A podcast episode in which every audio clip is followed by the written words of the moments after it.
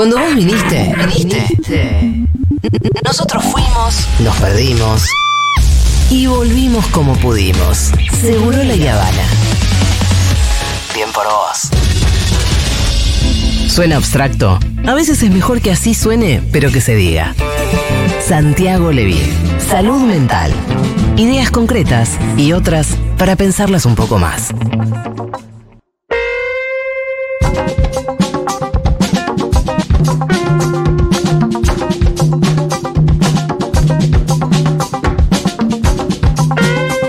Santi Levín, ¿cómo va? Dice Juli, ¿cómo estás, Fito? Bien, ¿Cómo? todo Eso, bien, muy todo bien. bien, todo bien. Bien, muy bien. Linda entrevista recién. Sí, ¿te gustó? Sigo buscando entre los mensajes y no encuentro un mensaje No. mala onda contra Caputopodis.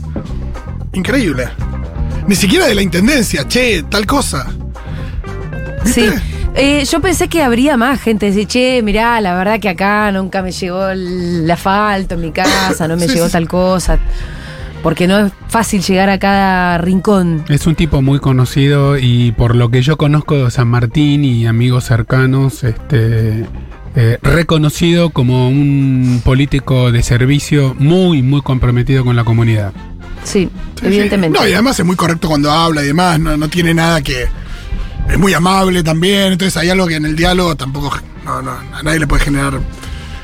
Nada, eso, muy correcto ante todo, ¿no? No. Eh, sí, bueno, y laburante. Me parece que lo que se nota es que de verdad se sentó a laburar. Exacto. Escúchame, bueno, ¿qué vamos a hacer hoy, Santi? Vamos a hablar de paranoia. Vamos a hablar de paranoia. Ay, que es un significante que se usa muchísimo todo el tiempo, ¿no? Sí. Oh, está re paranoico. Nos va a costar un poquito desenmarañar un poco la, la diferencia entre lo técnico y, eh, y el uso cotidiano del término. Eh, sin meternos en etimologías este, ni cosas raras, la paranoia es tal vez el menos frecuente de los, de los trastornos mentales. Ah, ¿Es el menos frecuente? La paranoia vera, la paranoia de verdad, verdad, que Sí. es un cuadro poco frecuente, grave, poco frecuente. Y poco eh, accesible al tratamiento. No imposible, pero generalmente tiene un costado muy resistente al ¿Hay, tratamiento. ¿Hay grados de paranoia o le llamamos Sí. paranoia a cualquier No, cosa que no, no. lo es? Eh, definamos. Paranoia como trastorno mental, la paranoia vera, la de verdad, verdad, es muy, muy poco frecuente. Es un poquitito más frecuente en mujeres que en varones, pero casi estadísticamente insignificante, y es un trastorno mental eh, raro.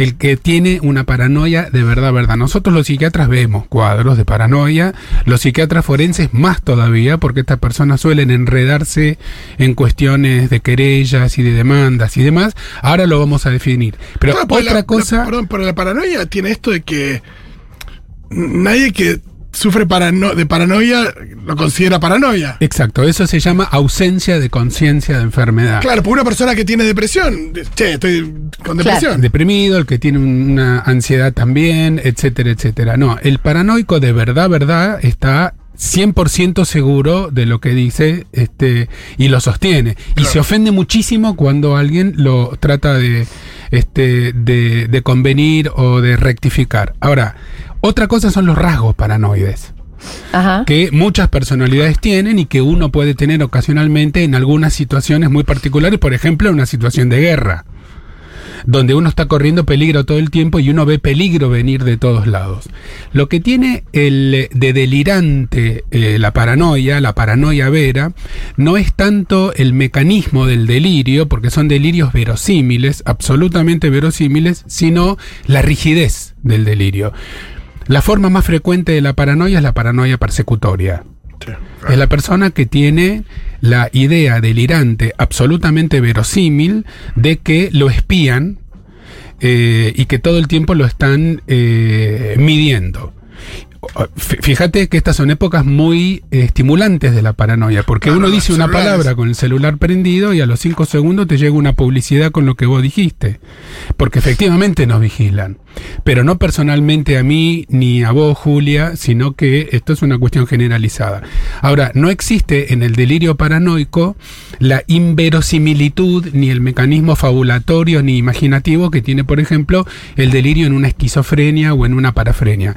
El paranoico que tiene ideas persecutorias, el que es paranoico de verdad, verdad, una paranoia vera, tiene un, un delirio que no compromete el resto de su personalidad, Sí. que no produce deterioro a lo largo del tiempo, que no produce alteraciones de la conciencia, pero que eh, determina y condiciona muchísimo su conducta. Por ejemplo, yo atendí a una señora hace muchos años, por orden judicial, cuando yo trabajaba para una prepaga, porque obviamente la señora nunca iba a consultar, como dice Fito, este, por su propia voluntad, Claro. la obligaban este, en un juzgado de familia porque esta señora eh, tenía conductas que los vecinos eh, eh, juzgaban molestas. Y era verdad. Esta ¿Cómo señora qué? sostenía que su casa estaba permanentemente vigilada por los vecinos de al lado, Mm, del C y del D sí. todo el tiempo. Entonces se la pasaba vigilando detrás de los cuadros. Que no la vigilaran. Si le si habían puesto un micrófono, una cámara, un agujero con una máquina agujereadora. Y ella estaba absolutamente convencida de que esto era así. Entonces hacía denuncias, pasaba carteles por debajo de la puerta del vecino diciendo si me siguen espiando, este van a tener consecuencias gravísimas, conozco gente muy importante, etcétera. Esa es la paranoia persecutoria. Sí. Hay otra forma de la paranoia que es la paranoia de celos. Claro. La paranoia eh, a modo celotípico, Ajá. que es eh, el, eh, él o ella en la pareja montan una teoría delirante de celos. Que siempre es absolutamente verosímil, repito, son delirios verosímiles. Como decimos en psiquiatría, se puede ser paranoico y cornudo. Digamos, una cosa no quita la otra. Sí. Pero lo que le da el carácter de delirante es la rigidez, la inflexibilidad y la, el, el mecanismo interpretativo. Eh, o sea, un para- en general el ¿Qué me paranoico. quisiste decir con eso, Fito? Claro, vos llegaste cinco minutos antes para que yo crea que vos sos puntual, porque vos querés que yo... Ah, todo Para lo que, que no me haces cuen- bien claro. y lo que haces mal, todo entra en la misma ¿El bolsa. paranoico duda de, de lo. O sea, nunca duda o, o le genera dudas a veces? ¿Qué me querés decir con eso? Ese es el paranoico. ¿Pero qué me querés decir? No sé. A ver, pero así, explícamelo de vuelta, porque ¿qué me querés decir con eso? ¿Vos con quién estuviste hoy a la mañana? Sí. Vos que vos seguramente pusieron una grabación al aire. ¿Vos estás al aire en este momento? No sé. ¿Está al aire Fito Mendoza Paz en este momento o no? Capaz pusieron una grabación para hacerme creer a mí que está al aire y mientras tanto está en otro lado. Ese es el mecanismo celotípico, siempre interpretativo. Después podemos hablar un poco de psicoanálisis.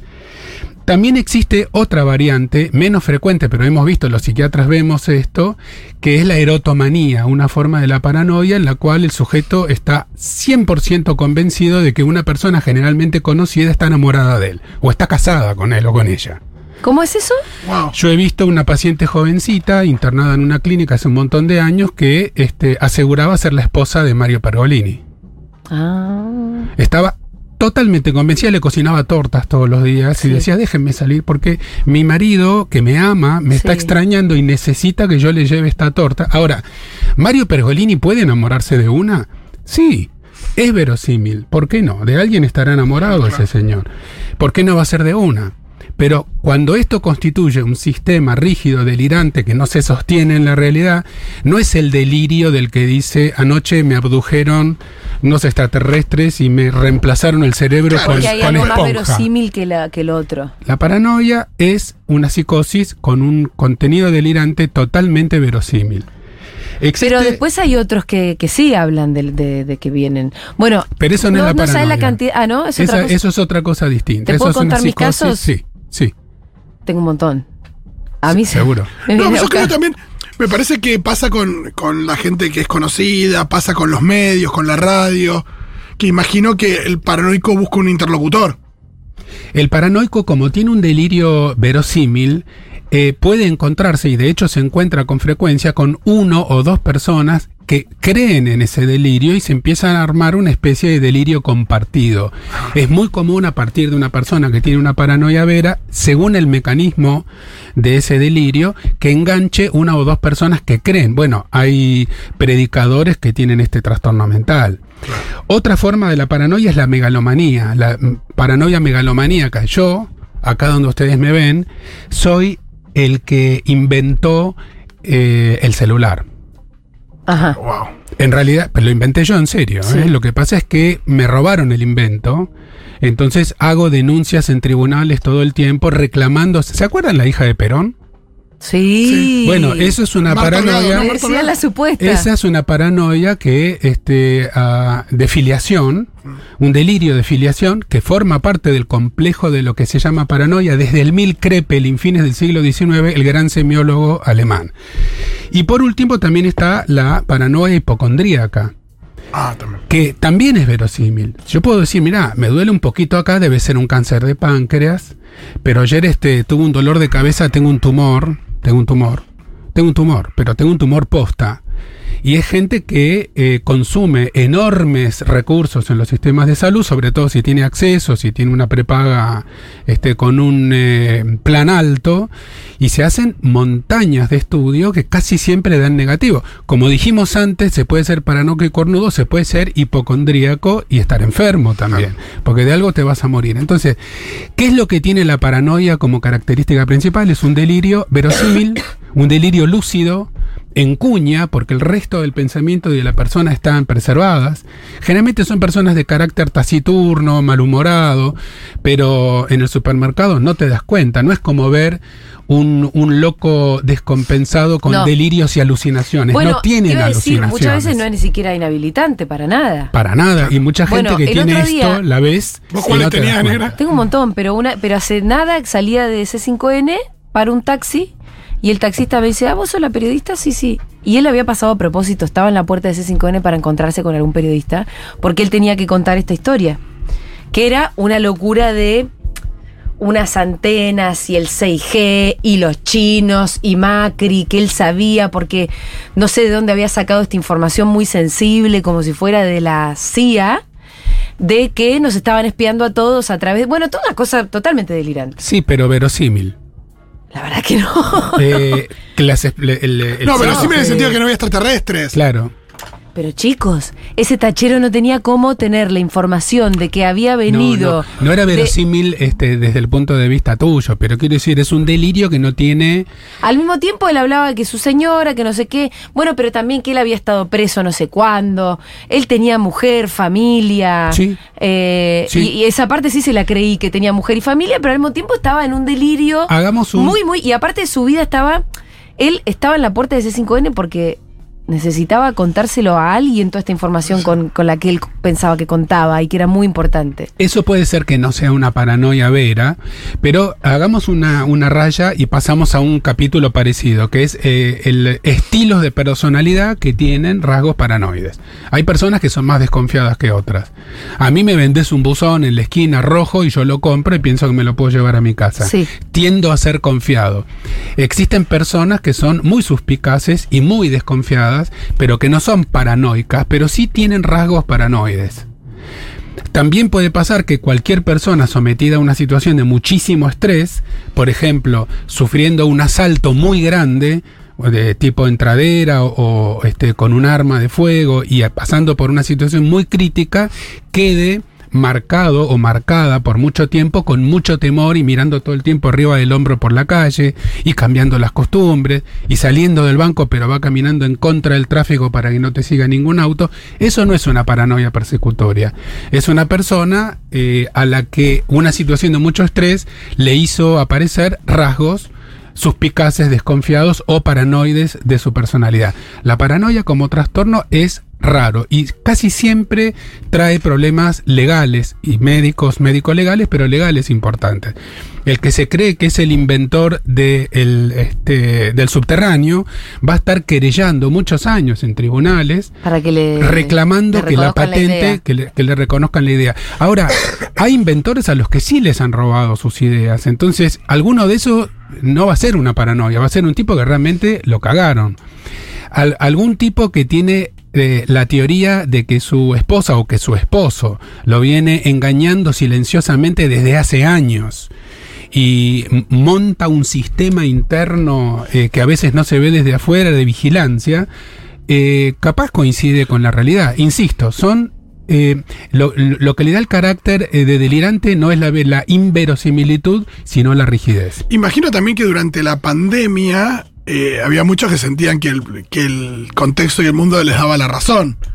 Bueno, esto, estas personas que se reunían en el obelisco y que decían el virus no existe, eh, seguramente en, en ese conjunto se- podríamos haber encontrado uno o dos este, personas con una paranoia vera, porque el discurso negacionista despierta rasgos este, persecutorios.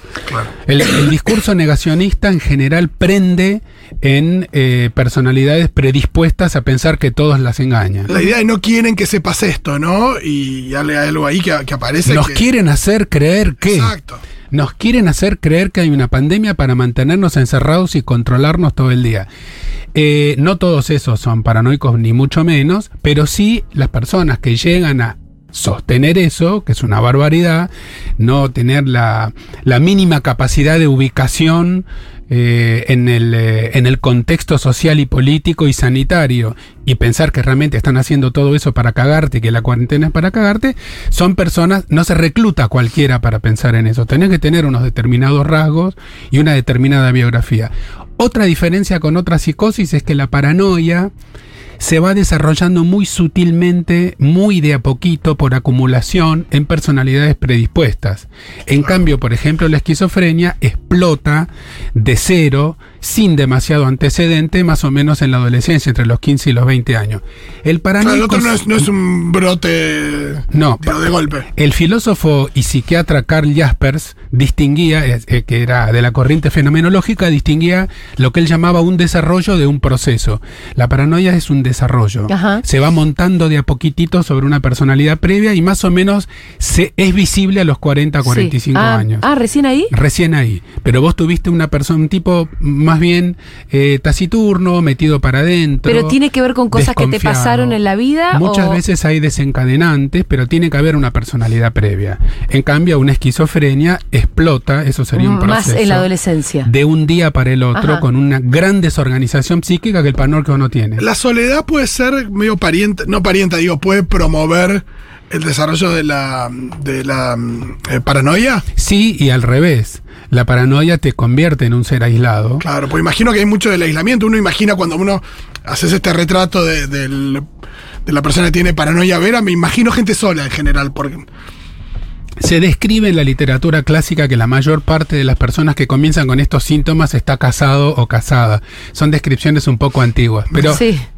Quiere Bueno, porque la mayoría de la gente estaba casada. la vida Claro, te da tiempo, la vida te da tiempo a pasar por una persona casadera, como se decía antes, y después el cónyuge o la cónyuge se da cuenta demasiado tarde. Pero este es una cosa que se va construyendo de a poquito, muy de a poquito. Algunos personajes públicos en la historia se- supuestamente hubo muchas personas con paranoia. Dice que Jean-Jacques Rousseau era paranoico, Ajá. por ejemplo. Eh, existe, como Julia hizo una pregunta buena hace unos minutos, si existen grados. Sí, existen grados. Y eh, existen personas capaces de mantener este delirio más oculto Claro. porque se dan cuenta de que lo miran raro y otras personas que directamente no lo pueden mantener oculto. No, que además eh, te esperan en la puerta del canal. El otro día me agarró hace nada, dos semanas, una chica que me estaba esperando en la puerta de la radio con un montón de hojas escritas por ella, con unos eh, unas teorías locas de, de- de- no, no la puedo ni reproducir porque tenían que ver con espionaje, con así conspiraciones internacionales que me involucraban a mí en el centro de la escena. Eso suena más a una esquizofrenia paranoide, Ah. una esquizofrenia paranoide, no una paranoia vera. El paranoico vero generalmente está muy tranquilo. Sí. Y no te viene con un montón de papeles, Ah. porque no te quiere convencer a vos de algo o salvarte porque te están por generar algún daño en algún lado.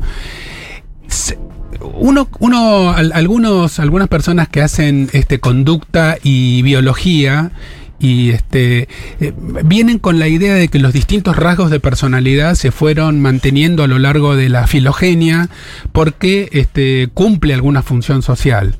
Tener alguien que cuide con un fueguito prendido a la, a la manada humana por la noche, necesitas un vigía que, que realmente esté muy pendiente de todo, que todos los ruidos le llamen la atención y que siempre piense que un puma está por saltar encima. Te conviene ese y no uno como yo, que se va a quedar dormido ahí, tomando vino tinto. Entonces, este no está mal pensarlo como eh, una parte muy exagerada de rasgos que en la mayoría de nosotros son adaptativos. Y en algunos se exagera muchísimo hasta llegar al, al nivel de la patología. Sobre la paranoia se han escrito un montón de obras de teatro, de ficción y este Porque tiene de algo cine. atractivo al mismo tiempo, ¿no? Por o sea, es. No, y en el cine siempre se juega con la idea de, de si es paranoia o es real, ¿no? La ventana indiscreta es el gran ejemplo. El, la- la gr- el gran ejemplo es la ventana indiscreta, por supuesto. Hitchcock este, jugaba mucho, mucho con estas cosas, que es, bueno, con las fobias, la de los pájaros, Sí, sí, sí. con los temores, Con vértigo, sí, sí. con todo. vértigo, con el, eh, con la idea de que aquello que vos sentís normalmente, según un determinado contexto, puede llegar a convertirse en una, en una angustia insoportable. En general, el paranoico no se angustia, el esquizofrénico se angustia muchísimo. Son dos Ah. vivencias completamente Ah, ¿sí? diferentes. Claro. Sí. ¿Y el paranoico cómo anda por la vida sin angustiarse con esas ideas que tiene? El paranoico se cuida muchísimo de no decir lo que no tiene que decir cuando no lo tiene que decir. Por eso es un problema médico-legal muchas veces llegar a un diagnóstico que nunca es reconocido por el sujeto. Claro, ¿cómo se, en general, cómo, cómo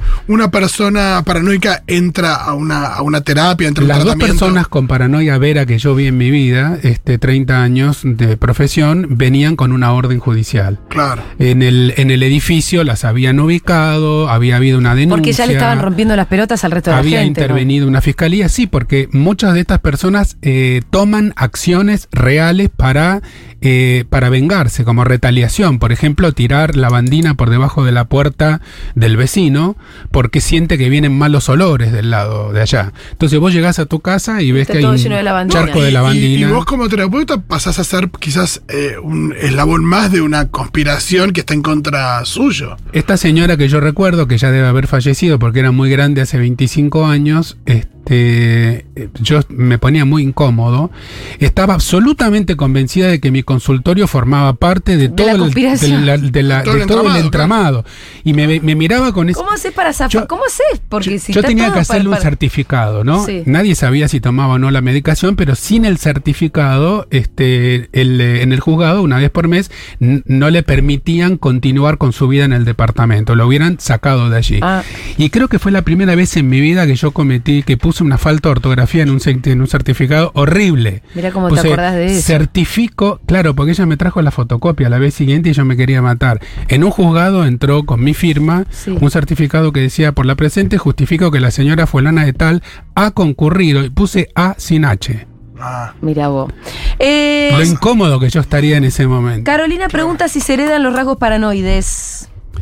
Eh, los rasgos, no la paranoia, ¿eh? los rasgos paranoides seguramente se heredan, eh, no me animaría a decir por vía genética, sino este, paragenética. Es decir, si a uno lo crían en una familia de gente muy desconfiada, que no te deja viajar sola a ningún lado, que te dice te vas a morir de frío, te vas a enfermar, te van a asaltar, no podés volver a la noche sola, yo te voy a buscar, papá te va a ir a buscar, mamá te va a estar esperando, es muy probable que salga una persona eh, con temor, con temor por encima del esperable de que le pasen cosas malas. Hasta vos recién hablabas de gente que inicia acciones legales y demás, pero esto de lo de la lavandina, pero eh, una persona eh, que, que sufre de paranoia puede llegar a hacer cosas especialmente graves como cometer, no sé, matar a una persona, hacerse daño a sí misma, digo, hacer cosas, no sé, prender fuego a algo. Sí, no es lo más común, no es lo más común para nada. En general son personas que eh, molestan a los demás en la medida en que se sienten amenazadas. Por eso hay algo respecto del relato, pero muchas veces queda en el relato. Por supuesto que todos los delirios tienen que ver con la formación intelectual de la persona que delira. Digamos, hay paranoicos que tienen unas explicaciones sofisticadísimas. Claro. Este, y que son muy difíciles de contrastar y son muy difíciles de discutir. Bueno, por ahí tienen más herramientas teóricas para armar. Tienes más herramientas delirio. cognitivas que se agregan a su delirio, Sí. por supuesto. Eh, ¿Y la paranoia que puede generar la marihuana?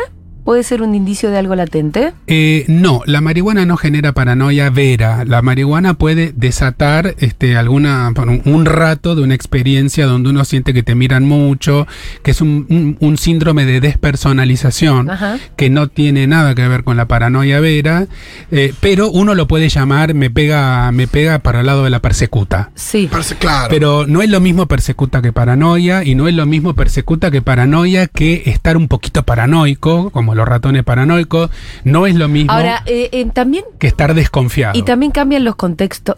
Cambia la autopercepción cuando cambian los contextos. Absolutamente. Porque yo cuando era adolescente y fumaba, siempre había un momento de paranoia, porque por ahí, si mi mamá se daba cuenta que estaba fumada, si iba al kiosco y se daban cuenta que estaba fumada, si por ahí venía la policía y él se.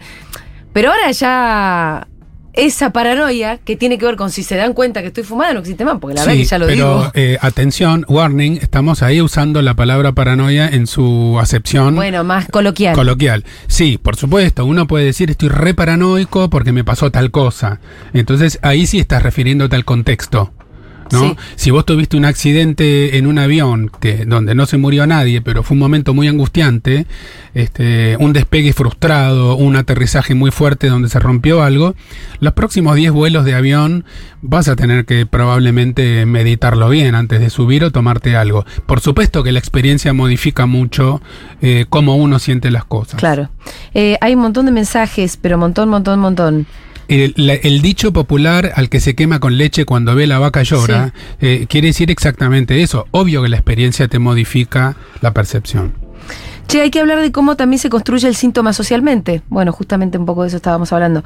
Los medios de comunicación bombardean con información a la cual todos no logramos procesar de la misma forma. Sentirse sostenido por un Estado es parte del desarrollo de la salud mental integral. Bueno, hay también todo eh, un desarrollo en redes sociales y en ciertos medios de comunicación que instalan teorías conspirativas que son... Conectemos esto con la política, saquemos a la paranoia vera y hablemos de nuestros rasgos que este persecutorios estimulables, que los tenemos todos. Claro. Los discursos de odio y los discursos negacionistas y los discursos catastróficos promueven reacciones paranoides. Ajá. Por ese mismo motivo, esta sería la fundamentación teórica, es que nosotros habíamos propuesto el- el- la elección de palabras y metáforas más adecuadas para comunicar pandemia Sí. y no decir distanciamiento social que promueve eh, la suspicacia y el temor y el alejamiento, sino distanciamiento sanitario. Para el psicoanálisis, el mecanismo del paranoico es la proyección. Es decir, es un mecanismo inconsciente mediante el cual el que, el que construye ese delirio persecutorio expulsa de sí un contenido que no acepta y lo coloca en, en el otro.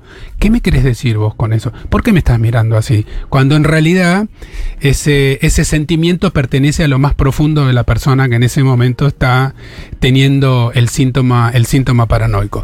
Este es uno de los descubrimientos más interesantes de Freud en los inicios de su construcción teórica, y es famoso el caso Schreber de un juez alemán que termina desarrollando un cuadro que hoy no llamaríamos paranoia, pero Freud lo llamaba así, eh, en donde Freud inventa este mecanismo para tratar de explicar cómo desde adentro de la producción, de la- desde adentro de la mente, desde la parte inconsciente de la mente del fabricante de ese delirio, se puede atribuir a otro lo que el otro no dice ni piensa. ¿Cómo podemos ayudar a las personas que están atravesando por eso? Me está pasando con mi primo y me cuesta mucho acompañarlo. Habría que ver ahí, afinar un poco mejor cuál es el diagnóstico, pero siempre acompañar. Eh, en general no es de buena práctica eh, contradecir lo que el otro dice, Ajá. salvo en algunos casos muy favorables, por ejemplo, una persona con una demencia, con un Alzheimer, que sostiene que hoy es 1958, y vos le podés agarrar la mano y decirle, ah, bueno, hoy en realidad no es 1958, siempre y cuando esto no angustie a la persona y siempre y cuando uno sea un otro confiable para esa persona. Si viene un desconocido y le dice, señora, usted está diciendo cualquier cosa, la persona se va a sentir mal.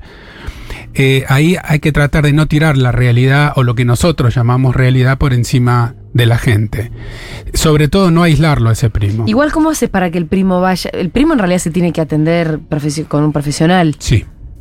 ¿Y, y cómo haces para que el paranoico vaya a un profesional? Porque volvemos a lo que planteaba Fito del principio. Si vos no sentís que tenés algo malo. Es muy difícil, Juli. La verdad es que otra cosa que está bueno decir al aire es que... eh, eh, ¿Se cu- cura? Digo, son cosas no, que no se cura. Ah. Culturalmente, pero se puede mejorar. Claro. Culturalmente, este, la gente piensa, incluso los médicos, los colegas de otras especialidades, que los psiquiatras somos encantadores de serpientes y que podemos convencer a cualquiera de cualquier cosa. Entonces, me ha pasado toda la vida, a todos mis colegas les pasa que dicen, no importa, Doc, usted venga, yo digo que usted es traumatólogo, así mi mamá lo deja entrar y después usted la convence, como si, como si yo abro la puerta, soy traumatólogo y a la media hora la señora dice, ah, qué buen psiquiatra que le di". No existe eso, no existe. No nos pueden dejar ¿Por qué, solos. ¿por qué me está dando estas pastillas en vez de ponerme un yeso? Eh, Che, pero la, pero no se, no se cura con algún tipo de medicación. La paranoia vera no se cura. La persona puede aprender que no es muy adaptativo decir esto en voz alta.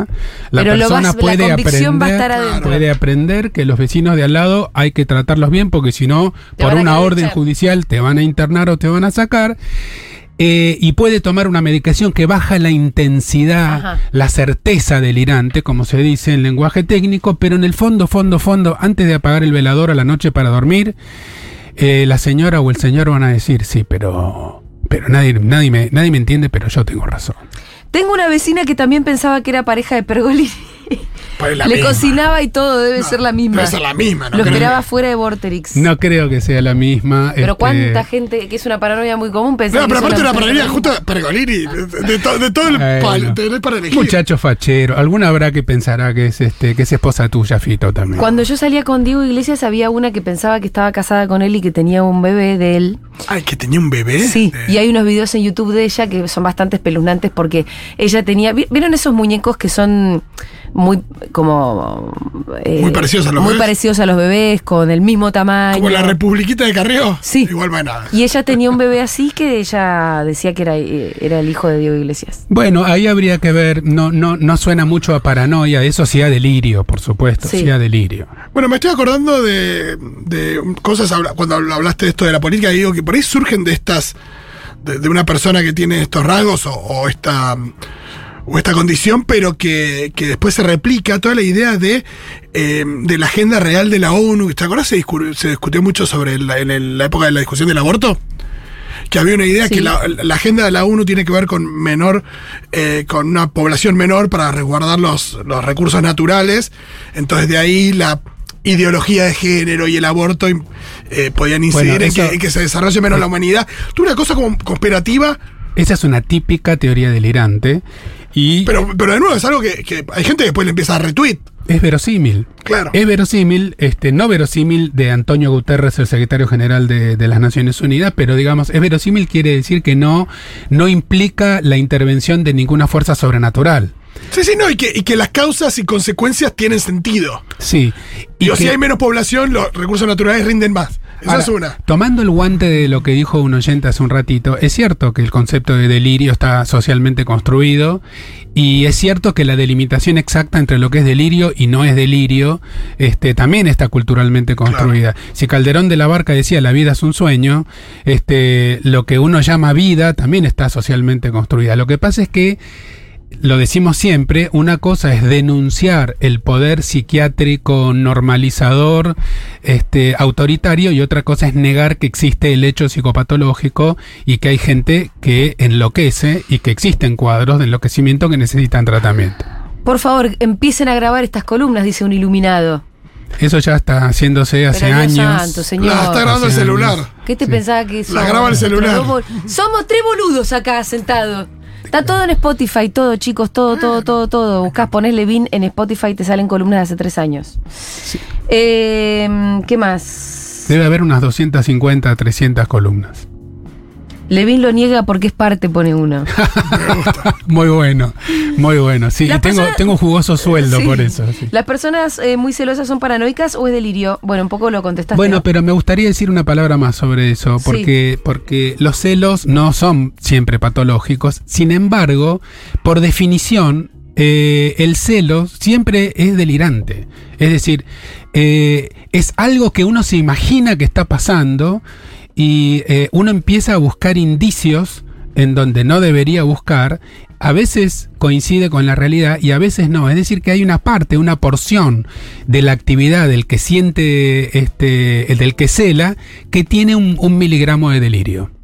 Eh, te preguntan también por la cocaína. Conozco mucha gente muy propensa a sentir persecuta por tomar merca. Es muy común, es uno de los efectos de la cocaína, este, el efecto activador, el efecto simpático mimético, se dice en medicina, y el estado el estado de alerta, Claro. con las pupilas dilatadas, con la frecuencia cardíaca aumentada, con el- la hipersensibilidad a los ruidos, es un estado que la fisiología inventó en la evolución de las especies para poder defenderse mejor y salir corriendo. Sí. Entonces una persona que está El intoxicada... tema, es, el tema es si hay un tigre a la vuelta de la esquina o en realidad estás en un baño en un boliche. Claro, eso, donde no hay ningún peligro latente. eso es muy difícil de distinguir para el cerebro que está puesto en esa situación. Claro. Porque realmente el, el, este, el shot de clorhidrato de cocaína te coloca en una posición paranoide por definición. Ahora, cómo se lo banca cada personalidad es diferente. Claro.